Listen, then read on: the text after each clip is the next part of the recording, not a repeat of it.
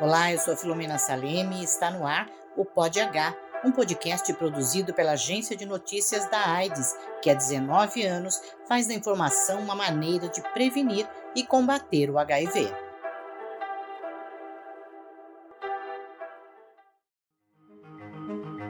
Pod H. A ciência, os fatos e as histórias de quem vive com HIV. Aqui vamos falar sobre ciência, fatos, ativismo e também desvendar os mistérios que ainda fazem do HIV e da AIDS um tabu. Neste primeiro episódio, vamos começar do começo. É hora de voltar no tempo e acompanhar uma cronologia da AIDS desde a descoberta da doença.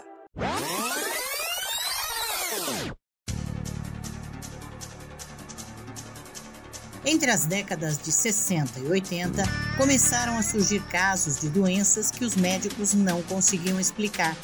Os pacientes apresentavam a combinação de sintomas que incluíam geralmente sarcoma de Kaposi, um tipo de câncer, fadiga, perda de peso, baixa imunidade e pneumonia. A AIDS nos anos 80. Pela primeira vez, a síndrome da imunodeficiência adquirida é descrita por meios científicos. Neste mesmo ano, morre Gaetan Ducas, conhecido popularmente como paciente zero, porque acredita-se que tenha sido ele um dos primeiros a espalhar a doença nos Estados Unidos. Os primeiros sete casos são confirmados no Brasil, todos pacientes de prática homo ou bissexual, Ainda sem um nome, a doença era conhecida como peste gay. O programa Fantástico da Rede Globo apresenta a primeira grande reportagem sobre o tema. Uma doença misteriosa que era totalmente desconhecida há dois anos, segundo as autoridades médicas americanas, transformou-se nos últimos meses na epidemia mais violenta do século. Trata-se da Síndrome da Deficiência Imunológica, ou AIDS. Nos últimos 18 meses, cerca de mil pessoas nos Estados Unidos contraíram esta doença e mais de 500 já morreram. A síndrome não pode mais ser rotulada de praga do homossexual. O ator de Hollywood, Rock Hudson, morre de AIDS. É criado pelo Ministério da Saúde o Programa Nacional de AIDS, conhecido atualmente como Departamento de Doenças de Condições Crônicas e ISTs. Ocorre a primeira transmissão perinatal em São Paulo. É instituído GAPA, Grupo de Apoio e Prevenção à AIDS, a primeira ONG do Brasil e da América Latina na luta contra a AIDS. No Brasil, Herbert de Souza, o Betinho, conhecido sociólogo e ativista, hemofílico, confirma que é HIV positivo. A OMS institui o dia 1 de dezembro como Dia Mundial da AIDS. Atenção, atenção! O inimigo avança cada vez mais e rompe todas as fronteiras. Ameaça nossos lares. Não poupa mulheres nem crianças. O saldo dessa guerra continua desfavorável para os seres humanos. 400 mil pessoas estão contaminadas no país. 3.300 delas já desenvolveram a doença. E mais da metade, 1.670, já morreu. 60% dos casos estão concentrados em São Paulo. Os cientistas não acreditam na descoberta de uma vacina para antes de 10 anos. A nossa única arma é a prevenção. Aliste-se nesse exército. AIDS nos anos 90. No Brasil, morre o cantor Cazuza. A morte do cantor Cazuza no sábado passado reaviva as discussões sobre a AIDS no Brasil. Este repórter especial sobre a AIDS foi realizado no segundo semestre de 1988. É um dos mais premiados documentários nacionais no Brasil e no exterior. Nesses dois últimos anos, pouca coisa mudou. A AIDS progride no Brasil. Só no mês passado, 215 novos casos foram registrados em São Paulo. A nova preocupação dos médicos é que agora os heterossexuais estão se contaminando mais. A AIDS também se alastra entre as mulheres, de uma forma muito rápida nos países pobres. E em São Paulo, aumenta a contaminação entre os viciados em drogas injetáveis, especialmente as mulheres. O jogador de basquete americano, Magic Johnson, anuncia que é HIV positivo. Morre o cantor Fred Mercury. O bailarino russo Rudolf Nureyev morre de AIDS. Passa a ser estudado o coquetel, um novo grupo de drogas para o tratamento da infecção, os inibidores de protease. Há uma diminuição da mortalidade imediata melhora dos indicadores da imunidade e recuperação das infecções oportunistas. Entretanto, o tratamento com o coquetel não eliminava o vírus do organismo dos pacientes. Herbert de Souza, o Betinho, morre 11 anos após confirmar que era HIV positivo. A AIDS, anos 2000. No Brasil, os casos começam a aumentar entre as mulheres, alcançando o índice de uma mulher para cada dois homens infectados. É criada no Brasil a Agência AIDS, a primeira agência com notícias exclusivas sobre AIDS. Governo quebra patente do remédio Efavirenz. A decisão reduz em cerca de 72% o preço pago pelo medicamento. Ministério da Saúde muda a nomenclatura no lugar de DST, doenças sexualmente transmissíveis, para IST, infecções sexualmente transmissíveis. O termo também é utilizado pela OMS. Filho de Nelson Mandela morre em consequência da AIDS aos 54 anos. É inaugurada a primeira fábrica estatal de preservativos do Brasil e a primeira do mundo a utilizar o látex de seringal nativo do Acre. O 3 em 1, medicamento composto por três antirretrovirais, passa a ser distribuído pelo SUS. É lançada a campanha de carnaval de combate à AIDS.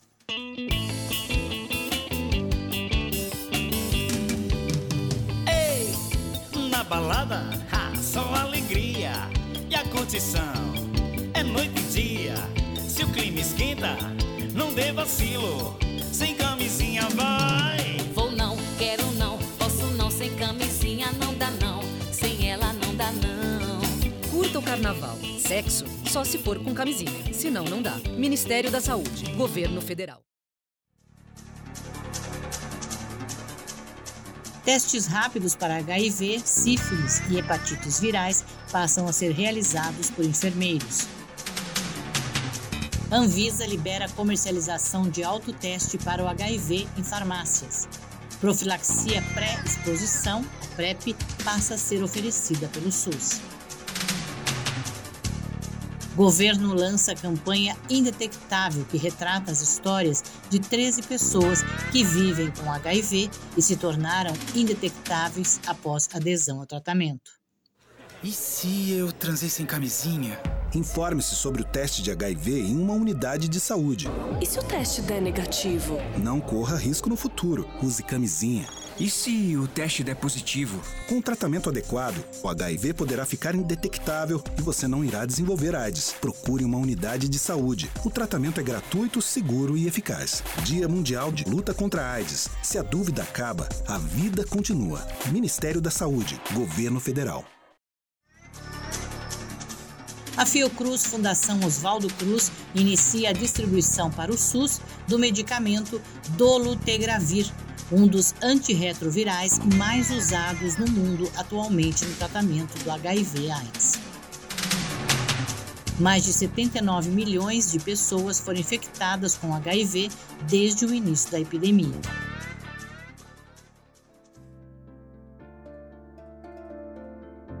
Voltando para os dias de hoje, agora você vai conhecer o Elton Gabriel, que vive com HIV há sete anos. A vida com HIV.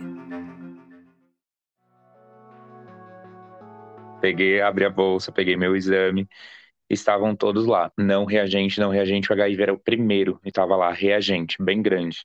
Então, naquele momento, para mim, foi bem confuso, porque assim, eu não precisava ser um profissional da área da saúde, eu não precisava entender muita coisa ali que meu exame era positivo. Eu tinha AIDS.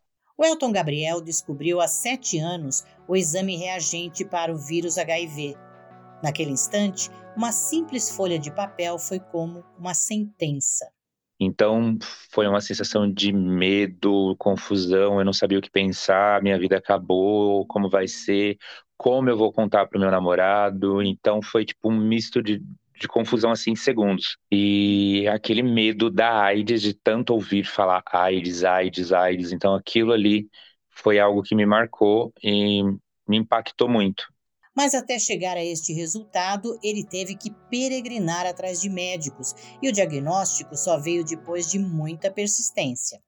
E eu liguei para um amigo que trabalhava numa clínica particular e eu falei: Meu, eu preciso fazer meus exames, mas assim, eu preciso fazer um check-up geral. Porque a médica falou que eu tô com uma virose, eu tomei duas bezetacil, não adianta, e eu tô sentindo muito estranho. E ele falou: ah, Amigo, então vem para cá, vem amanhã cedo, que a gente já coleta tudo que, que é possível. E eu falei, tudo bem. Mas só que em momento algum médica tinha me pedido para fazer exame de sangue. Então chegou lá no, no, serviço do meu amigo, eu fiz coleta e eu fiz exame para tudo. Para sífilis, para hepatite, para HIV, para todas as sorologias possíveis e imagináveis. E aí quando foi na sexta, os exames já estavam prontos porque pediram com emergência e os meus pais iriam viajar na sexta-feira à noite.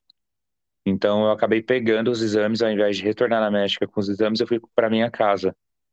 E aí, à noite, eu estava conversando com, com os meus amigos, inclusive esse que trabalhava na clínica, e ele perguntou: E Gabriel, você descobriu o que, que você tem? falei, vixe, amigo, verdade. Eu falei, não consegui no médico, mas meus exames estão na bolsa, peraí. Peguei, abri a bolsa, peguei meu exame, estavam todos lá. Não reagente, não reagente, o HIV era o primeiro, e estava lá, reagente, bem grande. Então, naquele momento, para mim, foi bem confuso, porque assim, eu não precisava ser um profissional da área da saúde, eu não precisava entender muita coisa ali que meu exame era positivo. Eu tinha AIDS. Passado o primeiro impacto, o Elton Gabriel foi em busca de informações. Ele leu reportagens, pesquisas, artigos, tudo que poderia ajudar a entender aquelas três letras, H I V, que até então eram um mistério para ele. E no emaranhado de informações surgiu Diego Calisto. E na época eu mandei um inbox, né, que hoje é direct, naquela época era inbox, então eu mandei um inbox para ele falando, ó, oh, meu nome é Welton, acabei de descobrir que eu tenho AIDS, e eu pesquisando algumas matérias aqui, eu achei a sua história, e assim, eu tô perdido, não sei o que fazer.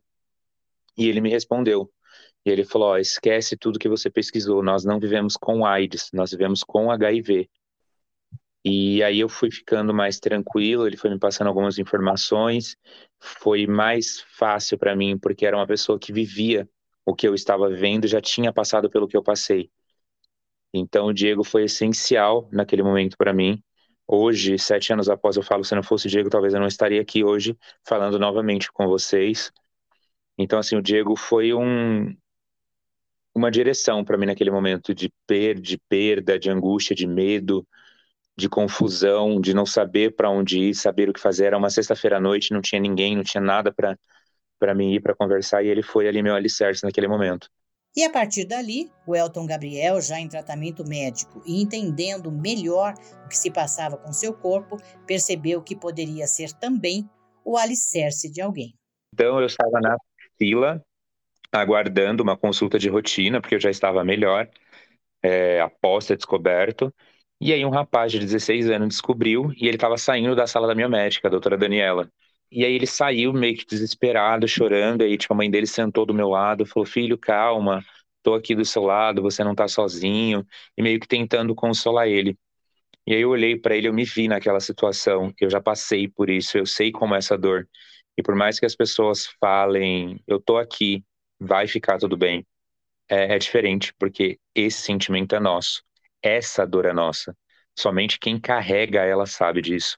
Porque não é só carregar o HIV, é carregar o estigma, é carregar o preconceito e é carregar um mundo de medo, de angústia, de tipo, eu vou sofrer preconceito, eu vou sofrer por isso, as pessoas vão me rejeitar, as pessoas vão me ignorar. Então, assim, só sabe quem tá nessa situação. E eu me vendo naquele momento, eu cheguei próximo a ele, comecei a conversar, eu falei, ó, oh, você descobriu agora. Falei assim, é complicado, dá medo, eu já estive nesse seu lado, e assim, hoje eu tô melhor, hoje eu tô mais tranquilo, e meio que comecei a conversar com ele. E naquele momento, eu fiz tudo que o Diego fez por mim. Então foi bem incrível essa experiência. E esta experiência foi só o começo. Então veio o convite de montarmos um grupo dentro do SAIM Boimirim, que é onde eu faço o tratamento até hoje e onde eu sou agente de prevenção até hoje.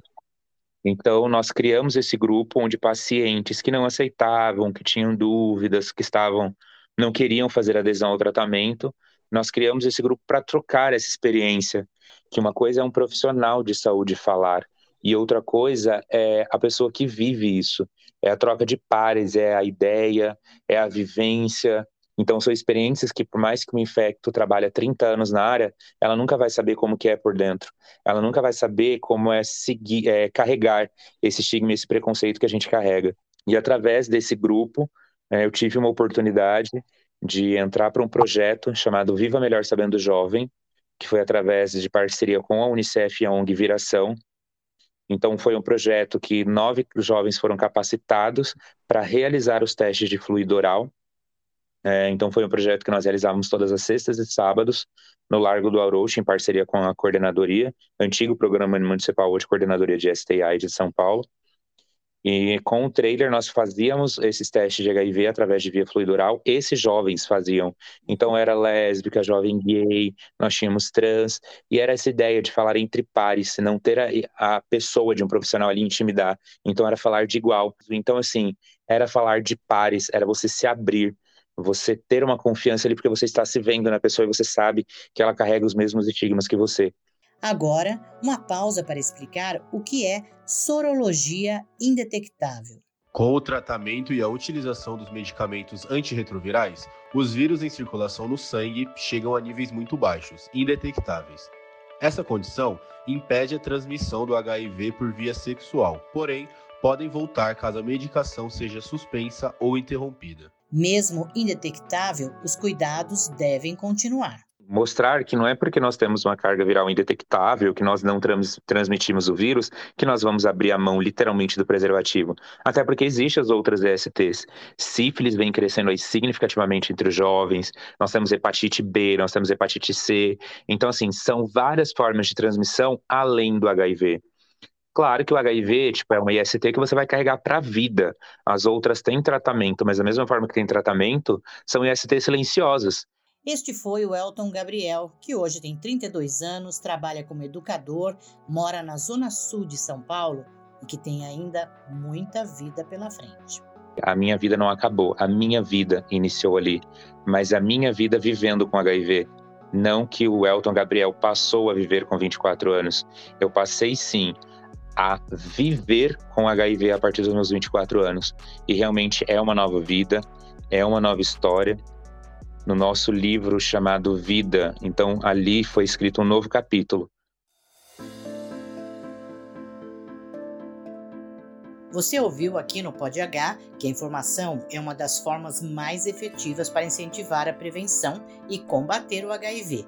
Se é assim, vamos ouvir quem entende do assunto. No Pod H, vamos falar com a doutora Zarifa Curi, graduada em Medicina pela Universidade de Mogi das Cruzes, com mestrado em Infectologia e doutorado em Saúde Coletiva pela Universidade Federal de São Paulo. A doutora Curi é infectologista e coordenadora do ambulatório no Hospital Emílio Ribas, onde é monitora de residentes. A doutora também atende no Hospital Albert Einstein. Doutora, Obrigada por participar do Pod H de hoje. Ah, imagina, todas ordens. Quais os avanços que a senhora destaca no tratamento da AIDS? Nós tínhamos a história de lipoatrofia facial, lipodistrofia. O que é lipoatrofia facial?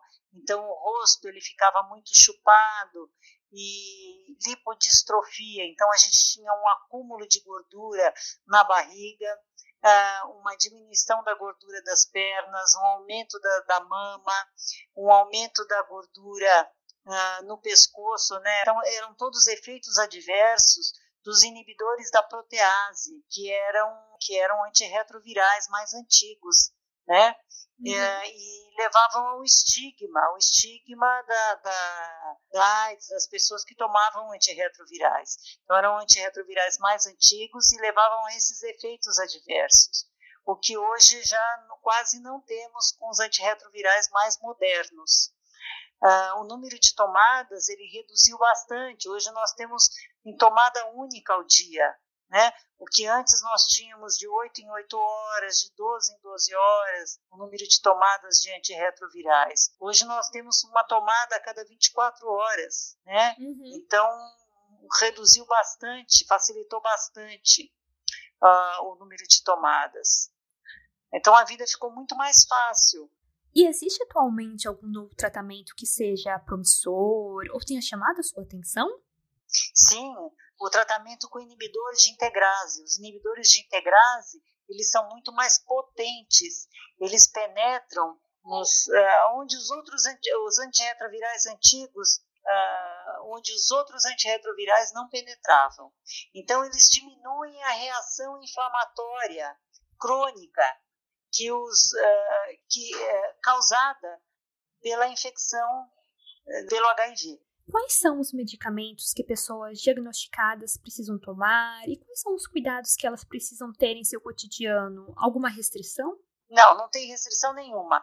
Outra visão atual, né? O CD4 cair para começar a tratar o, o para entrar com antirretroviral. Hoje em dia não, hoje em dia nós temos outra visão. Iniciou a, a infecção, a pessoa se descobriu com HIV, se inicia o tratamento imediatamente imediatamente, porque hoje se sabe que o vírus HIV é patogênico, então não precisa esperar o, o anti, ele começa a destruir as células do organismo, não só as células da imunidade, uhum. mas todas as células do organismo. Então a gente não precisa esperar o CD4 cair para começar a tratar, a gente já começa a tratar imediatamente. A pessoa não faz exames de rotina para IST. Existe algum sintoma aparente quando uma pessoa é infectada pelo HIV? Não, a pessoa pode ficar assintomática. Uma parte das pessoas tem a síndrome retroviral aguda logo após a infecção. Uhum. Em torno de 50% tem a síndrome retroviral aguda, os outros 50% não tem. Essas pessoas, elas têm um quadro clínico semelhante à mononucleose, por exemplo. É um quadro que leva em torno de 14 a 21 dias, aumento de gânglios, ela pode ter febre, Uhum. Ela pode ter manchas no corpo e depois esse quadro ele dura em torno de 21 dias, desaparece, depois a pessoa não sente mais nada. Mas só 50% das pessoas vão ter esse quadro semelhante à mononucleose, as outras 50% não, não, tem, não tem esse quadro. E a pessoa não sente nada. Então, é importante a pessoa estar tá se testando sempre, né? Quando falamos do grupo-chave para o HIV, relacionamos a homossexuais, travestis, profissionais do sexo. Essa ainda é a realidade ou não? Mudou totalmente? Nós temos no Brasil um grupo, uh, uma, uma, uma, epidemia mais centralizada no grupo HSH. Uhum. Sabe? Mais centralizada nesse grupo. Homens que fazem sexo com homens. Nós temos grupo heterossexual, sim, mas a maior parte é homens que fazem sexo com homens. Uma cura. Essa é uma pauta que sempre está em discussão, principalmente por conta de pessoas curadas da doença recentemente, inovações que surgem a cada dia. Quão perto de uma estamos de fato ou ainda há um longo caminho a ser percorrido? Eu acho que nós estamos chegando. Estamos chegando, mas ainda falta, falta uma chavinha para a gente chegar na cura. Uhum. Ainda falta um caminho. Falta um caminho. Esta foi a doutora Zarifa Curi, médica infectologista no POD-H. Eu sou a Filomena Saleme e este foi o POD-H, um podcast da Agência de Notícias da AIDS. Trabalharam comigo nesta edição, na produção Camila Giovana, edição de som Renato Correia, voz Tatiana Ferraz e Jefferson Ribeiro Santos. Neste episódio do Pod H, utilizamos informações do Ministério da Saúde, UNAIDS, Instituto Emílio Ribas e áudios da TV Cultura e TV Globo. No próximo episódio, vamos falar sobre Covid e AIDS, explicar como o portador do vírus se torna indetectável e desvendar as siglas que salvam, como PrEP e PEP. E ainda, tudo mais que você precisa saber para se prevenir e combater o HIV. Até lá! O Pod H é uma realização da Agência de Notícias da AIDS, dirigida pela jornalista Roseli Tardelli.